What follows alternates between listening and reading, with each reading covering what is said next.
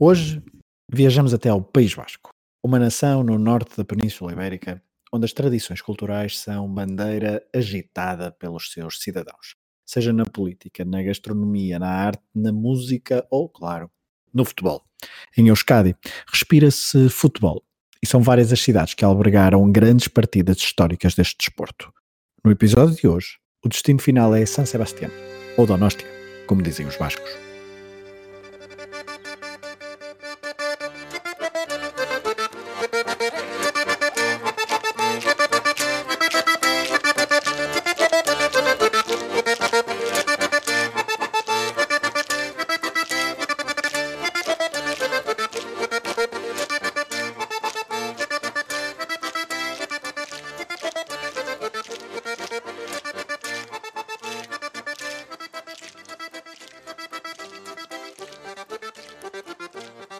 Adoro São Sebastião. Se eu quisesse definir esta cidade, que é a capital da província do Iposcoa, de forma resumida, diria que é uma cidade vibrante, acolhedora, charmosa, boêmia e que mistura tradição com modernidade como poucas conheço. Come-se bem e nem foi preciso ir a um dos vários restaurantes com estrelas Michelin. San Sebastián é a cidade do mundo com mais estrelas Michelin per capita. Os incríveis pinchos estão um pouco por todo lado e são a forma perfeita de acabar, gastronomicamente falando, um dia numa cidade que tem uma praia urbana como poucas urbes, a Praia da La Concha. Seja na Marginal, seja no Monte Geldo, a Bahia dá-nos sempre um cenário inesquecível. É mesmo complicado escolher um local favorito de Donostia, assim que talvez surgira mesmo caminhar entre a parte velha na cidade, sou fã da Praça da Constituição, até ao bairro Grosch, atravessando uma das pontes sobre o rio Urumeia. E não esquecendo, claro, a visita ao Cursal, um centro de congressos que é só por si uma peça arquitetónica bastante interessante. Curiosamente, antes de visitar San Sebastián, não havia nada que me fizesse ligar à cidade. O clube principal, a Real Sociedade, jogava nos anos 90 num estádio frio e sem alma, o Anoeta. E o principal rival da Real era o Atlético, um clube cujo estádio San Mamés nos anos 90 era então o oposto do Anoeta e que tinha aquele aliciante de só contar com jogadores bascos, algo que enfeitiça qualquer miúdo apaixonado pelo jogo. Portanto, a Real Sociedade e San Sebastián demoraram a entrar no meu coração.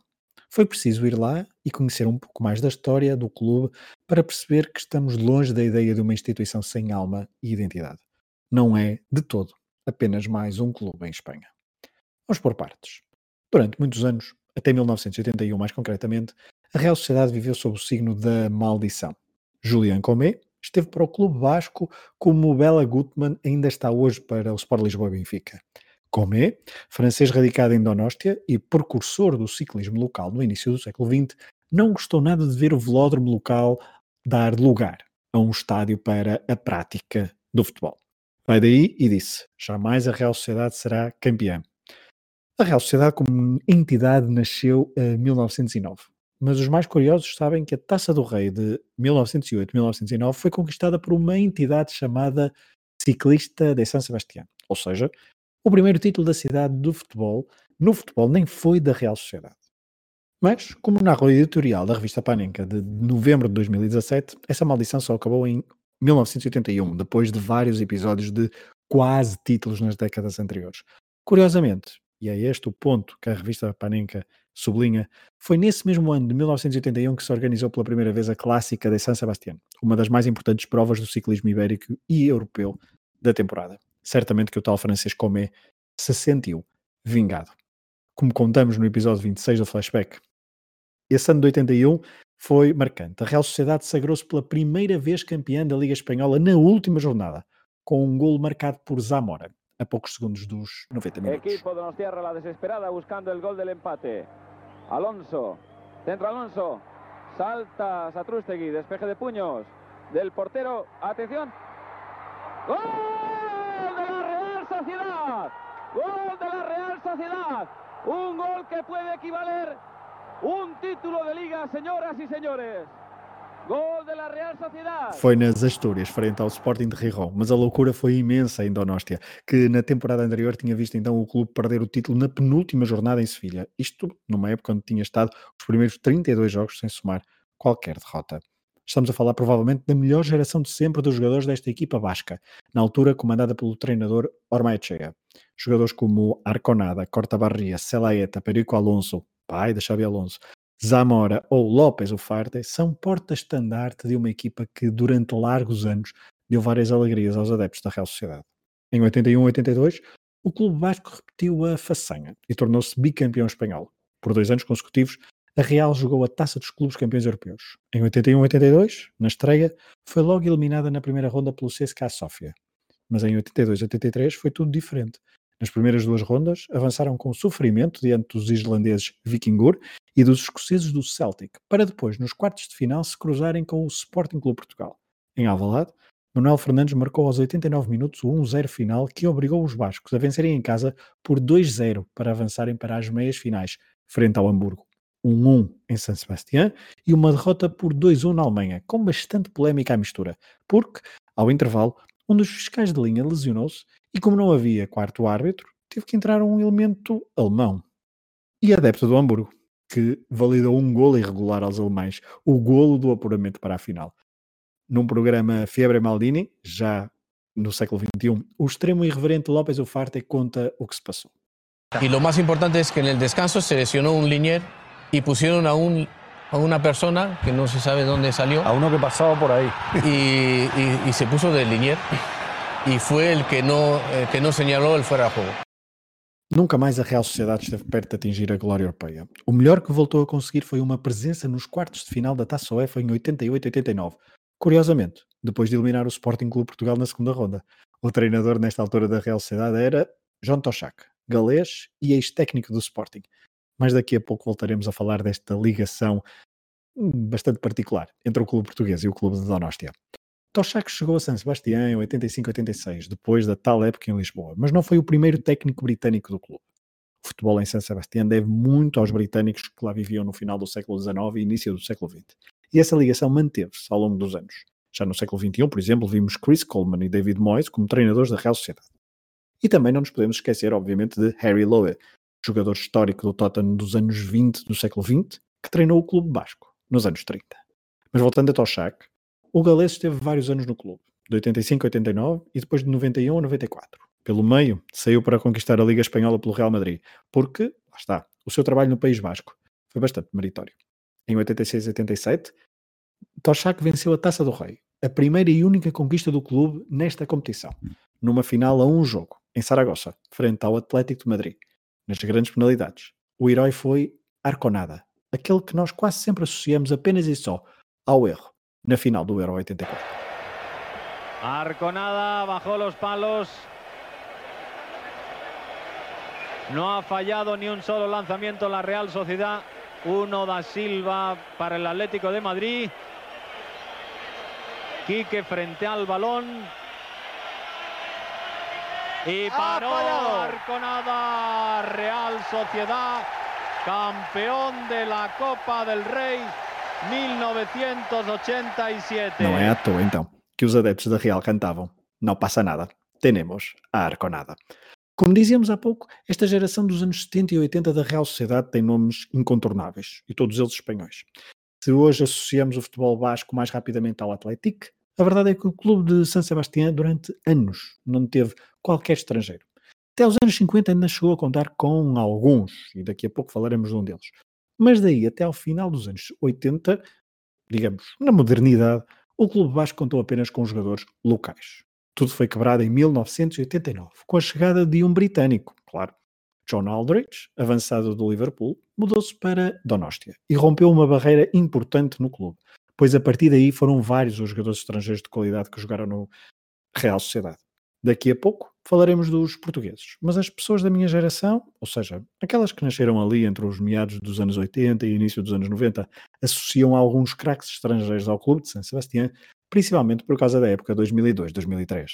Com Reynold Denois, técnico francês ao comando, a Real Sociedade voltou a ficar em segundo no campeonato, a melhor classificação depois de o mesmo, do mesmo lugar com Toshak em 88. Mas se dessa vez ficaram a 11 pontos do Real Madrid, em 2003 apenas dois pontos separaram primeiro e segundo. E outra vez, a penúltima jornada, voltou a ser de má memória para os bascos. Se em 1980 foi uma viagem a Sevilha que deitou tudo a perder e permitiu ao Real Madrid ascender à liderança a uma jornada do fim, em 2002-2003 foi uma visita a Vigo que permitiu a ultrapassagem, outra vez, da equipa da capital.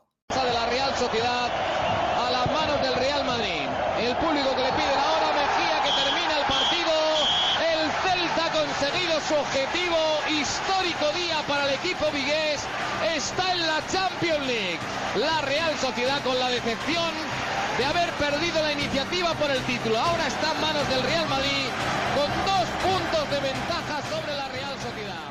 Nos balaídos, uma derrota por 3-2 matou as esperanças bascas em voltar a conquistar o campeonato, mesmo que esta equipa tenha encantado ao longo do ano. Nomes como Nihat, Kovacevic, Karpin ou Westerveld os principais estrangeiros, estiveram perto de fazer história, assim como os filhos do campeão de 81 e de 82, Perico Alonso, pois Xabi e Miquel Alonso foram utilizados várias vezes em 2002 e 2003, com destaque para o tal jovem, um jovenzinho de 21 anos, Xabi Alonso. Nunca mais a Real Sociedade esteve tão perto da glória na Liga Espanhola, tendo mesmo chegado a descer de divisão. Entre 2007 e 2010, a Real competiu no segundo escalão, algo que não acontecia desde 66-67 uma heresia se compararmos com os rivais de Bilbao que nunca desceram de divisão. Voltemos a falar do estádio. Lembram-se que no início eu vos falei de como era frio o Anoeta, visto da televisão? A verdade é que a pista de tartan do Anoeta distanciou os adeptos dos seus craques. O Anoeta foi inaugurado em 1993 e foi uma mudança difícil de digerir. Tão difícil que nos últimos anos se avançou para uma remodelação. A principal mudança foi mesmo a eliminação da pista de atletismo, podendo agora os adeptos da Real estarem mais próximos do relevado, tal e qual acontecia no antigo estádio, o mítico Atocha.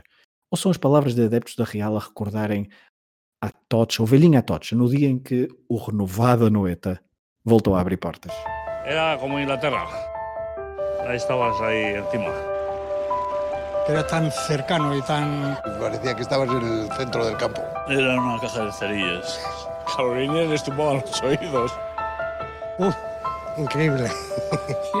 Un ambiente de luego extraordinario. Difícil no entender esta nostalgia cuando hace ya 25 años que le dijeron adiós. Adiós al viejo Atocha. Era distinto, era, era otra cosa. Quem nunca viu imagens deste antigo estádio, convido-vos a fazer uma pequena pesquisa na internet.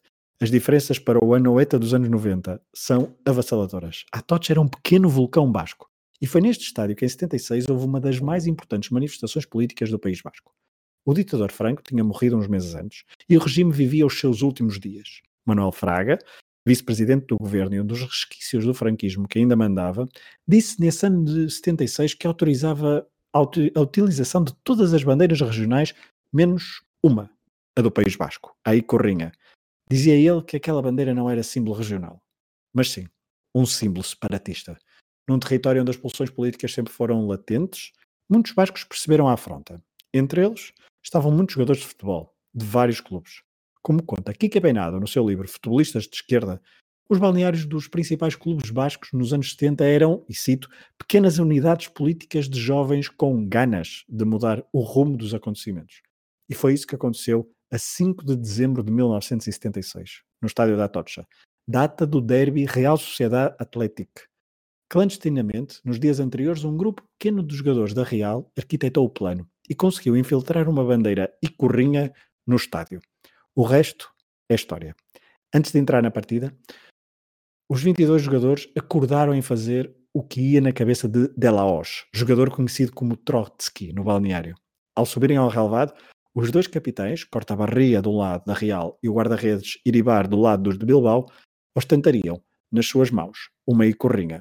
As fotos são icónicas. A ovação do público presente no estado delirante. A polícia não interveio. E assim, pela primeira vez desde o final da Guerra Civil, a bandeira basca foi mostrada em público, sem qualquer represália política. Aliás, foi um verdadeiro impulso para que umas semanas depois, já em janeiro de 77, a Icorrinha fosse içada na tal Praça da Constituição em São Sebastião. Ainda hoje, aquele dia 5 de dezembro de 1976 é recordado como um dos mais importantes da luta anti-regime franquista no País Basco. E sabem quem é que marcou o último golo no estádio da Atocha? Um português, pois claro. O último jogo oficial no Atocha foi a 13 de junho de 1993. Penúltima jornada da Liga Espanhola. A Real Sociedade recebia o Tenerife de Jorge Valdano e venceu por 3-1. O primeiro gol do jogo foi de Codro, pelos Vascos, ele que até chegaria a representar o Tenerife anos depois. Os Canários marcaram um gol solitário por Oscar Derticia. E os outros dois gols da Real Sociedade foram marcados por Oceano Cruz, num jogo onde também foi titular Carlos Xavier. Estes dois ex-jogadores do Sporting tiveram o mesmo número de épocas no País Basco. Foram contratados ao Clube Leonino no verão de 91 e regressaram a Lisboa no verão de 94. Dois craques que Toshak conhecia bem desde a sua estadia em Alvalade, uns anos antes. E dois jogadores que se cruzaram naquelas eliminatórias europeias mencionadas há pouco. Carlos Xavier jogou os dois jogos em 82 e 83 e Oceano fez os dois jogos em 88 e 89. Oceano e Carlos Xavier deixaram saudades nos adeptos da Real Sociedade depois de três épocas de alto nível. Eles que aproveitaram a tal chegada de Aldridge dois anos antes para brilhar na Liga Espanhola, ao serviço da Real Sociedade. Mas se estes dois jogadores foram os primeiros portugueses da era moderna a jogarem pelo Clube Basco, a verdade é, é que a Real Sociedade também está ligada a outro dado histórico bastante interessante. Recuemos até 1948, quando os responsáveis do clube de Donostia contratam um jogador em Portugal, mais concretamente no Estoril, numa história pescada nas memórias de Rui Miguel Tovar, sabemos então que José Maria Gomes Bravo é o primeiro português a sair para o estrangeiro e a marcar um gol por um clube não português. Ele que foi pioneiro também no que concerne a marcar na estreia, a marcar em jogos consecutivos e a marcar três golos num jogo. Tudo isto ao serviço da Real Sociedade, no longínquo ano de 1948. Continuemos no século XX, mas avancemos umas boas décadas. Década de 90. Houve outro português a fazer o mesmo percurso que a dupla Oceano Xavier. Falo de Ricardo Sapinto, que também passou três épocas em San Sebastián antes de voltar aos Leões, logo após o Euro 2000. Sapinto foi transferido para o emblema de Urdin após a célebre agressão a Arthur Jorge e passou uma época em branco no Clube Basco, pois foi suspenso por esse mesmo período temporal. Mas as duas épocas finais na Liga Espanhola foram a bom nível e deixou boa marca em Donóstia. Talvez por isso, nos anos seguintes, os responsáveis voltaram a apostar em portugueses, embora nenhum deles tenha tido o mesmo sucesso dos que falamos até agora. Bruma, Fábio Felício ou Kevin Rodrigues já vestiram a camisola da Real Sociedade. Em 2020, a data em que se grava este episódio, a Real Sociedade está de novo no topo da Liga Espanhola e ainda tem uma final da Taça do Rei da época passada para jogar, frente ao rival Atlético. Uma final histórica que foi adiada apenas e só porque estamos a falar de dois clubes para quem o futebol não são só os jogadores no relevado, é muito mais do que isso. E puseram-se de acordo para jogar a final logo que fosse possível ter os adeptos no estádio tal como em 76. Os jogadores dos dois clubes concordaram em furar barreiras políticas. Agora, em 2020, estes dois clubes deram um sinal ao mundo do futebol que não é só o negócio que importa. Há coisas que são inegociáveis. O País Basco, que nos últimos anos tem estado muitas vezes no mapa do futebol espanhol com vários clubes para além daqueles dois, é uma região com muitas cicatrizes, dada toda a complexidade política que envolve, e também depois de muitas décadas, sob o fantasma da ETA. Mas é uma região com muita personalidade e onde o futebol é um belo reflexo da sociedade.